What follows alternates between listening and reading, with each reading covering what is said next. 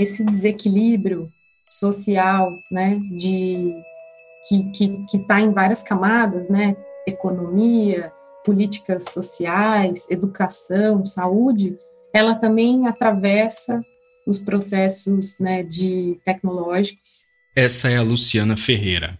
E aí o governo simplesmente diz: ah, você quer acessar o, o auxílio, você precisa baixar o aplicativo, e, e, a gente tem muita gente que ficou fora porque não, não tinha nenhuma condição de usar esse equipamento. Né? A Luciana trabalha com a escola de ativismo, e isso que vocês estão ouvindo é o trecho de uma conversa que eu tive com ela sobre o trabalho de educação que a escola tem junto a diversas comunidades, de grupos de agricultores tradicionais a populações indígenas. O foco deste trabalho é auxiliar essas comunidades sobre as melhores estratégias para usar a tecnologia como arma em defesa dos seus direitos e para se defender quando essa mesma tecnologia é usada como arma contra esses direitos. Eu sou o João Paulo Vicente e no Dadocracia de hoje a gente fala sobre tecnologia, ativismo, comunidades de base, o pesadelo vivido nos últimos quatro anos e o que podemos esperar do futuro. Bora! Big data really is changing the world. Inteligência artificial. O vazamento de dados. Surveillance state. Uso de dados pessoais. Sabe onde estão por sua localização. Dadocracia, o podcast de tecnologia e sociedade do Data Privacy Brasil.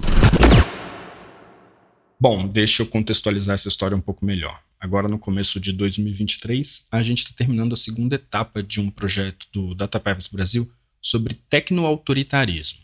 Tecnoautoritarismo são as práticas de governos e grupos poderosos que se apoiam em ferramentas tecnológicas para perseguir e monitorar adversários.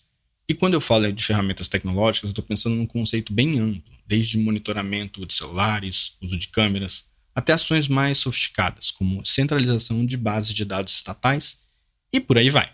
A gente fez um Dadocracia especial sobre esse tema, o episódio 5.2. E dentro desse projeto também já foram produzidos relatórios, duas edições de bolsa de jornalismo investigativo junto com o Intercept Brasil, enfim, diversos produtos. Eu deixo na descrição aqui do episódio tanto o link para o Dadocracia 52, quanto para a página do projeto, onde tem mais informações e uma lista completa de tudo que foi feito. Mas voltando aqui, no primeiro ano do projeto houve uma preocupação muito grande na conceitualização dessa ideia de tecnoautoritarismo, assim como na divulgação dessas práticas. E na segunda etapa, que acaba agora, a equipe decidiu olhar mais para como esse fenômeno afeta na prática ativistas, movimentos sociais, jornalistas e atores que costumam entrar na mira de governos autoritários. Por conta desses esforços, no segundo semestre do ano passado, eu e a O'Hara Moreira, da equipe do projeto, conversamos com a Luciana Ferreira. A Luciana é doutoranda em educação na Unesp, educadora popular e faz parte da escola de ativismo. Essa conversa foi tão legal que eu decidi gravar uma entrevista com ela em dezembro do ano passado sobre os temas que nós discutimos.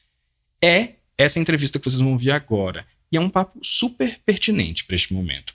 Porque enquanto a gente produz esse episódio, agora no fim de janeiro, todos os brasileiros que ainda têm pelo menos um resquício de alma estão em choque com a crise humanitária dos Yanomami, em Roraima. E ainda que eu e a Luciana não temos falado exatamente sobre isso, o que está acontecendo tem tudo a ver com o que nós discutimos. E é mais uma prova concreta do mal que os últimos quatro anos fizeram para diversos tipos de comunidades e populações brasileiras, para todo o Brasil e para o mundo. Luciana, para a gente começar, seria legal se você explicasse o que é a escola de ativismo. A escola de ativismo é um coletivo de pessoas, uma organização que trabalha na luta por direitos, sejam eles direitos humanos, direitos socioambientais, organização antirracista, luta por direitos de comunicação, direitos na rede, né, na internet. A gente atua muito no campo dos ativismos, então a gente atua ao lado de grupos ativistas, comunidades, movimentos sociais, e de luta pela terra, de luta por uma vida digna e melhor, principalmente na Amazônia, no Pantanal, no Cerrado, no Nordeste brasileiro, acho que são as nossas principais atuações. Mas a gente atua em rede, né? Está sempre próximo aí dos grupos do Sul e do Sudeste, em alguma medida, fazendo pontes aí, né? Você está me contando que a escola de ativismo trabalha muito com grupos de base que lutam por seu território. Eu queria entender que tipo de trabalho a escola faz com esses grupos quando a gente pensa sobre como a tecnologia interfere na vida ou no ativismo deles, tanto do ponto de vista dos riscos que podem trazer, Ou de que forma podem ser utilizadas como proteção ou para trazer visibilidade? A Escola de Ativismo é uma organização que trabalha com educação, né? Então a gente acredita muito nos processos educacionais como ferramenta, instrumento de luta. Então, por isso que a gente fala que tem uma educação para um ativismo, uma educação para ativismos, para militância e tal. Tem uma, uma diferença que é a gente também trabalha numa linha da educação popular que exige uma perspectiva de singularidade. Então, é, a gente entende que para cada vida ou para cada ativismo existe uma pedagogia, não é a mesma para todo mundo. E por que isso? Né? Porque apesar da gente ter é, lutas muito semelhantes na, na questão dos direitos, cada território conta uma história, cada território exige um tipo de pedagogia, um tipo de relação, né? E, e isso singulariza muito o trabalho da escola. Já que a nossa perspectiva é para cada ativismo, para cada luta, uma pedagogia, a gente também entende que para isso é necessário também algumas tecnologias. E ao longo desses anos, né, na, nas nossas pesquisas com tecnologias digitais, tecnologias de comunicação, tecnologias de vida ou de luta, a gente também foi aprendendo a manipular essas ou lidar com essas tecnologias de maneira a fortalecer os espaços, a fortalecer os territórios, a fortalecer os ativismos e não o contrário. Né? Então a gente tem um mote aqui na escola que é a partir do momento que a gente conhece um grupo, se relaciona com ele, a gente se soma à luta, a gente faz meio que uma, uma montagem de uma estratégia de que tipo de tecnologia aquele grupo, que tipo de ferramenta ou instrumento aquele grupo precisa para fazer os enfrentamentos necessários para garantir a vida, né? Então, essa, essa coisa das tecnologias, elas são bastante variáveis para a gente. Tem grupo que precisa de uma proteção muito grande da, dos seus dados, por exemplo, né? Precisa garantir anonimato. E tem grupo que é o contrário, tem grupo que precisa estar visibilizado justamente para produzir as suas camadas de segurança, né? Então, a gente costuma estudar muito sobre isso, sobre esses assuntos das tecnologias de modo geral, sejam elas as mais físicas, né? Corpo como uma tecnologia muito importante para a sobrevivência, para a resistência, até aquelas mais sofisticadas, né, softwares, programas, aplicativos, que a gente, para que a gente tenha repertório nesse trabalho e tenha ferramentas à mão para colocar a serviço das comunidades. Luciano, aqui no Data Privacy a gente tem um projeto de pesquisa sobre o tecnoautoritarismo, ou seja, como o governo ou grupos poderosos usam ferramentas tecnológicas para perseguir e oprimir adversários ou inimigos entre aspas, dentro dessa lógica autoritária. Nesse contexto, como vocês percebem a tecnologia sendo utilizada como arma contra essas populações com as quais vocês trabalham? É muito interessante isso. A gente tem é, cada vez mais observado um aumento né, desse processo, principalmente, no nosso caso, contra os grupos, os coletivos que defendem uma, um certo modo de vida, né, um modo de vida está mais ligado à natureza, vem sendo muito atacado, né? Então, as comunidades tradicionais, sejam elas quilombolas, ribeirinhas, pescadores, que dependem de um, um ambiente equilibrado, né? Os povos indígenas, quilombolas, né, que estão ali com a sua vida muito dentro de, das florestas, né, de um certo tipo de ambiente também. E é interessante porque a, a disputa é muito desigual né, pelo território. Então, a gente é muito comum a gente chegar em certos lugares, em certas comunidades que tem uma tradição oral muito presente e de repente alguém dizer isso não vale nada, que vale é o papel. E o papel não tem uma assinatura dizendo que vocês moram, são donos, são proprietários dessa terra.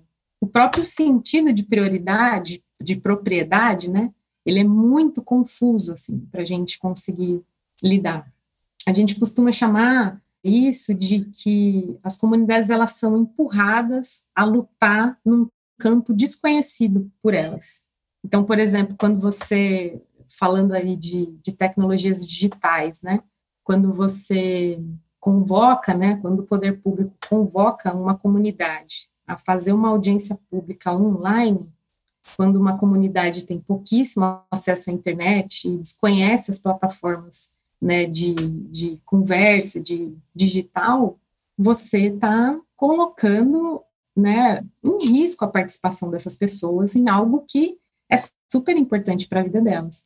E isso durante a pandemia aconteceu muito, sejam audiências públicas por disputa territorial, por questões de implementação de grandes projetos nos territórios. Decisões foram tomadas a partir desse tipo de ferramenta que as comunidades tiveram que aprender a usar forçosamente, assim. Né? Então, eu acho que estou dando um exemplo muito prático de como as comunidades, as pessoas, elas estão sendo levadas a atuarem, a lutarem por seus direitos num campo muito desconhecido, num campo até por elas temido, meio tenebroso, assim, sabe? E isso acontece, bom, de várias outras formas, né? Então, você tira comunidades para fazer um debate lá no legislativo, né, onde as pessoas não sabem como funciona, ou debate, debates em campos jurídicos, é, que acho que todas elas são coisas que complementam esse aspecto aí é, digital e das tecnologias né, opressoras mesmo, e que, na prática, João, ela vai afastar ainda mais as comunidades desses territórios que é de direito delas também, né? território da internet, o território da, das tecnologias digitais e de comunicação. O trauma é grande quando a gente verifica isso. E às vezes a gente chega numa comunidade e fala da importância de ter acesso à internet, por exemplo, e aí eles dizem: não, aqui a gente não quer isso, porque isso está destruindo aí a nossa, a nossa cultura, está fragilizando o nosso território, né? Então é meio terrível esse exemplo que você deu das audiências públicas toca em algumas discussões que a gente tem feito bastante sobre a plataformização do governo como um todo e, sobretudo, do acesso a determinados serviços sociais, que acabam deixando de lado não só esses grupos, mas mesmo populações excluídas no contexto urbano, seja por falta de familiaridade com as ferramentas ou mesmo acesso à internet, né? É, e, e assim, eu trouxe um exemplo porque isso está muito vivo ainda para as comunidades como um trauma, né? Um trauma pandêmico, assim quantidade de vezes que elas tiveram que acessar um lugar sem saber como ele funciona, e lá nesse lugar estava sendo decidido o futuro delas, né? Mas a gente pode citar, assim, diversas outras ferramentas desse, né, que vão desde ao uso de equipamentos, como drones, como é, programas que fazem medição, né? Então, quando chega uma equipe, assim, num, num território, vai lá fazer uma medição de alguma coisa, pânico, assim, para as comunidades, né? Então, e, é, e é louco também, porque as juventudes querem muito aprender a mexer com celulares, a mexer com, né, com tudo isso. Às vezes a gente está chegando em comunidades e vai falar sobre o WhatsApp, né, vai falar sobre as redes sociais, e a juventude fala, não, não fala mal, não, porque agora que chegou aqui a gente quer usar, vocês vão falar que a gente tem que tomar cuidado com isso, né? É muito delicado, assim, é incrível pensar a desigualdade que existe no Brasil de conhecimento sobre essas tecnologias. Então, a gente às vezes tem né, crianças e adolescentes que, e, e grupos, né, camadas sociais no Brasil, que estão usando instrumentos e tecnologias, softwares de última geração, de ponta, e às vezes a gente tem comunidades em que o celular chegou agora, né, que uma internet de satélite chegou o ano passado, ou esse ano, e, e as pessoas só conseguem, sei lá, trocar mensagem de texto de WhatsApp, nem de áudio, às vezes ela consegue enviar. Então, essa, eu acho também, João, que esse desequilíbrio social, né, de que que está em várias camadas, né, economia, políticas sociais, educação, saúde, ela também atravessa os processos né, de tecnológicos e, e a gente vai vendo que esse desbalanço também ele vai permeando, né? Quando a gente vê grupos que não conseguem acessar as políticas porque não tem celular, isso fica muito visível, né? E aí o governo simplesmente diz, ah, você quer acessar o, o auxílio, você precisa baixar o aplicativo, e, e a gente tem muita gente que ficou fora porque não não tinha nenhuma condição de usar esse equipamento. Né? Então, a desigualdade, esse certo racismo até, sabe, tecnológico, não sei se existe esse termo parecido, mas ele está ele tá muito presente, sim, nos interiores do Brasil. Ao mesmo tempo, por outro lado, eu queria te contar um caso. Por conta de uma atividade desse projeto sobre o tecnoautoritarismo, recentemente eu estive com uma equipe de gravação num território indígena, onde as crianças menorzinhas só falavam o idioma deles, não falavam português. Em determinado momento, o cinegrafista pegou um drone. E esse menininho de uns três anos imediatamente reconheceu que aquilo era um drone. Quer dizer, há toda uma familiaridade aí. Sim, não, perfeito. A gente é completamente favorável ao acesso das comunidades a todo tipo de, de tecnologia, de ferramenta, né? Eu acho que uh, o conhecimento sobre elas é que empodera. O conhecimento liberta. Então, a gente precisa ter, uh, né, diversificar, ampliar o acesso para que as comunidades tenham condição de escolher o que elas querem usar. E não serem obrigadas a estarem inseridas num certo universo que também, na nossa opinião, na minha opinião, é bastante esquadrinhado. Então, quando a gente tem aí, né, essas empresas que fazem um mote, né, para que a, os grupos, né, as pessoas mais pobres, elas tenham acesso somente ao WhatsApp, ao Facebook, ou a certos tipos de, de redes sociais, e as comunidades dizem para a gente que isso é internet, então a internet é o WhatsApp e o Facebook ou o Instagram. Isso é uma privação ao acesso à informação, ao conhecimento. Né?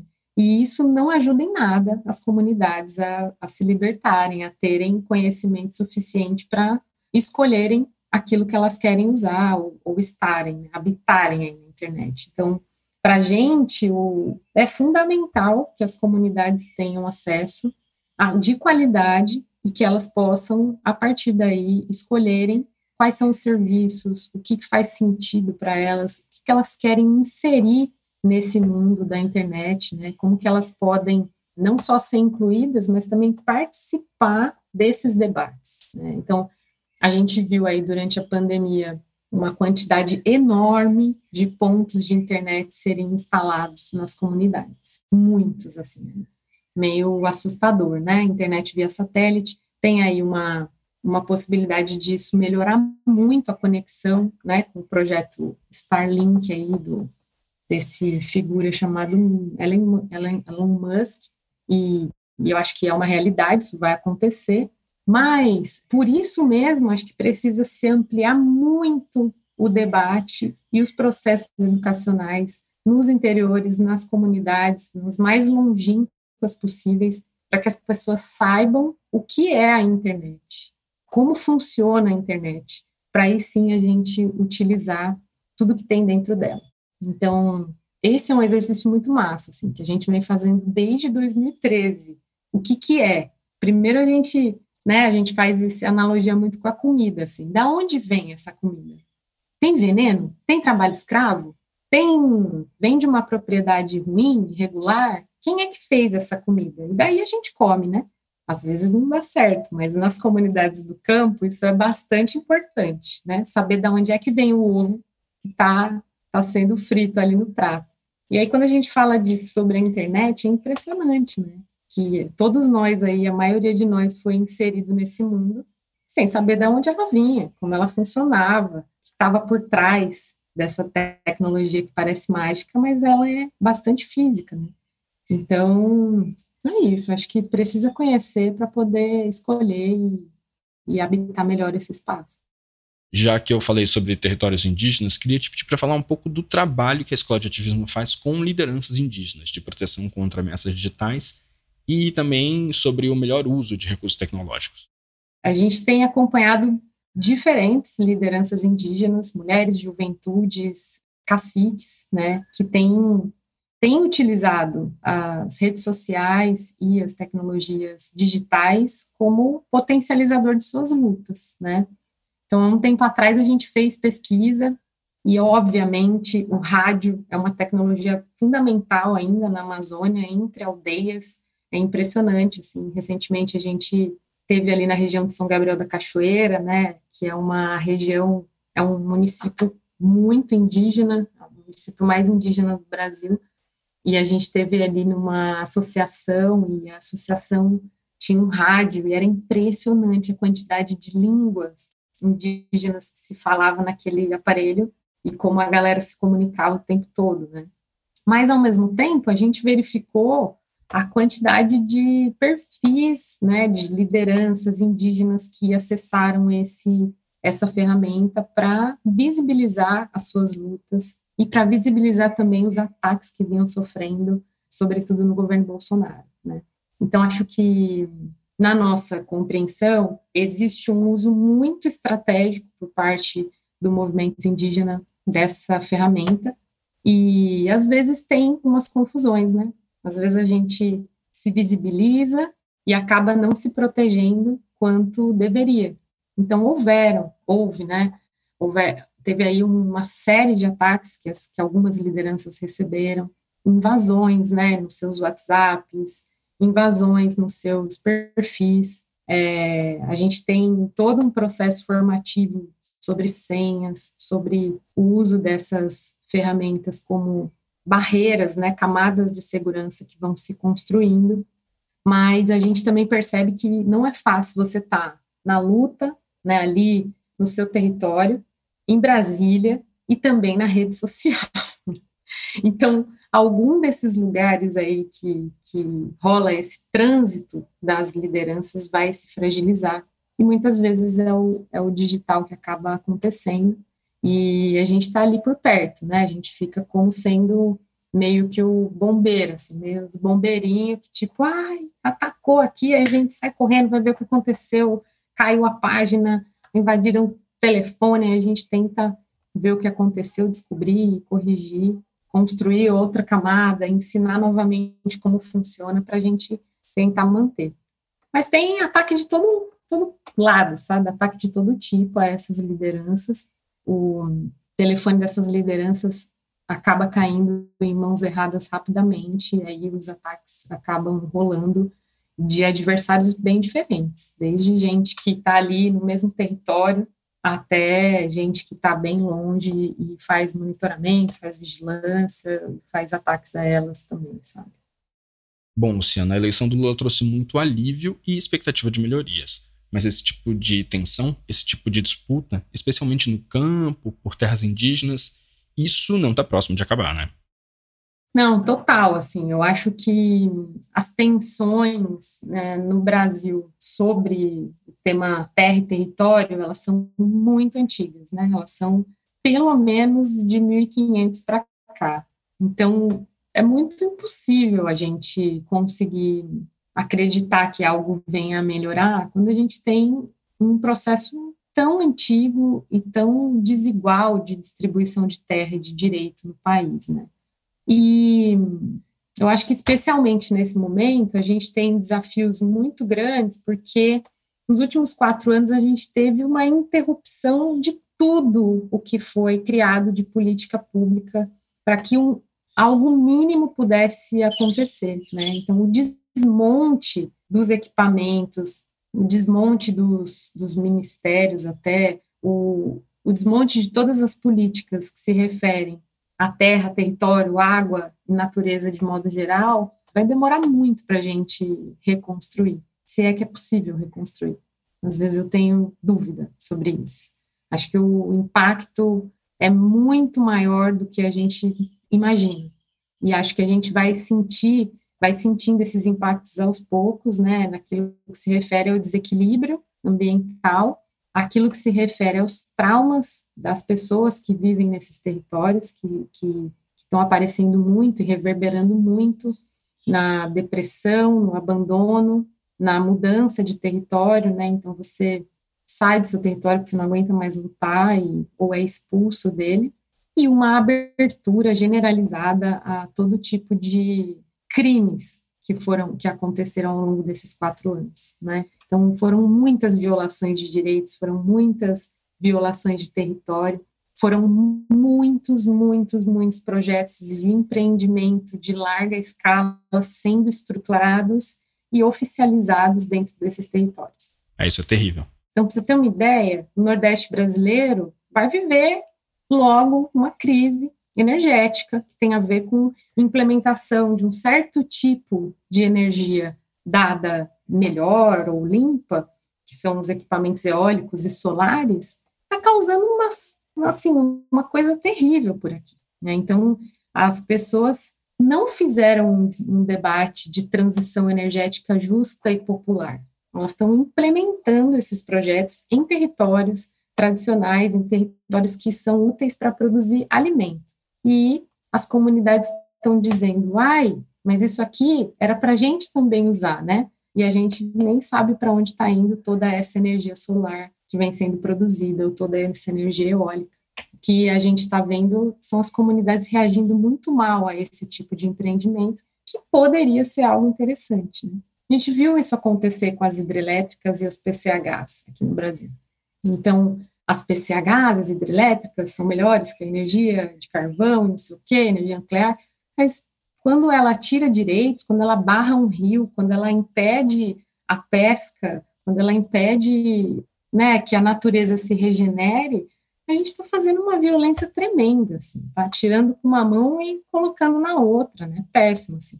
Então, acho que o Brasil, cara, pelo amor de Deus, João, a gente tem, a gente tem tanta coisa para fazer e, e aí eu coloquei alguns pontos, mas também é muito preocupante a, a, o pensamento destrutivo que esse governo conseguiu instalar.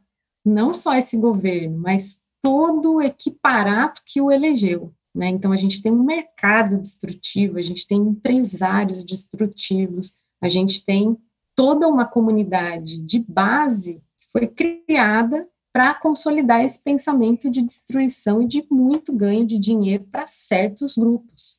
E esse pensamento, eu acho que ele vai permanecer por um bom tempo.